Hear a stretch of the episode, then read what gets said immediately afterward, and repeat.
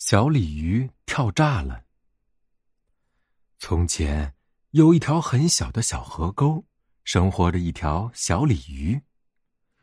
河沟实在太小了，食物少的可怜，稻田偶尔掉下的谷穗，无意飞落的虫子，还有水底一点点的水草苔藓，就是全部。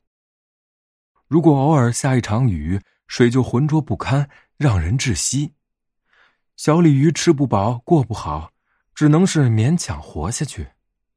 小河沟里除了小鲤鱼，就只有几只小螃蟹，大家还经常因为抢食物而打起来。河沟的另一头是高高的栅栏，栅栏的外面谁也不知道是什么。后来，有只最勇敢的螃蟹爬了上去，惊叫一声就掉了下来。惊魂未定的螃蟹说：“栅栏外面是一条望不到边的大河，有吃鱼的大鸟，巨大无比的铁壳船横冲直撞，还有无数的漩涡和激流。据说外面还有很可怕的病毒流行。”后来就再也没有一只小螃蟹敢爬上栅栏。春天来了，不知道哪里来了一只小蝌蚪。螃蟹们都很想欺负弱小的蝌蚪，小鲤鱼保护了小蝌蚪，还把自己藏身的泥洞让给了它。小鲤鱼和小蝌蚪成为了很好的朋友。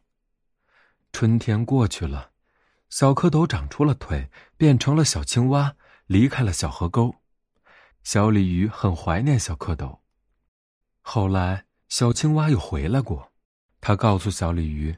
外面那条大河其实没那么可怕，不但不可怕，还有很多很新鲜好玩的奇遇。小青蛙说：“外面的鲤鱼都是又大又强，是大河里最厉害的鱼。”小青蛙说：“你应该到栅栏的外面去，那里才是你该去的地方。”小鲤鱼好像突然发现了生命里最重要的事儿，它不停的跳啊跳。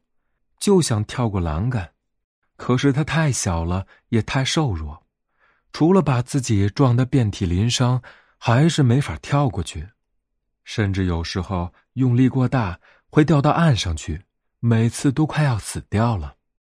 身上的伤口撞得红一块、黑一块、紫一块，但小鲤鱼从来没有放弃。与其在小河沟里苟活，不如辛苦的挣扎，因为。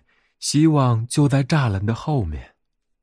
终于，夏天的小河开始涨水了。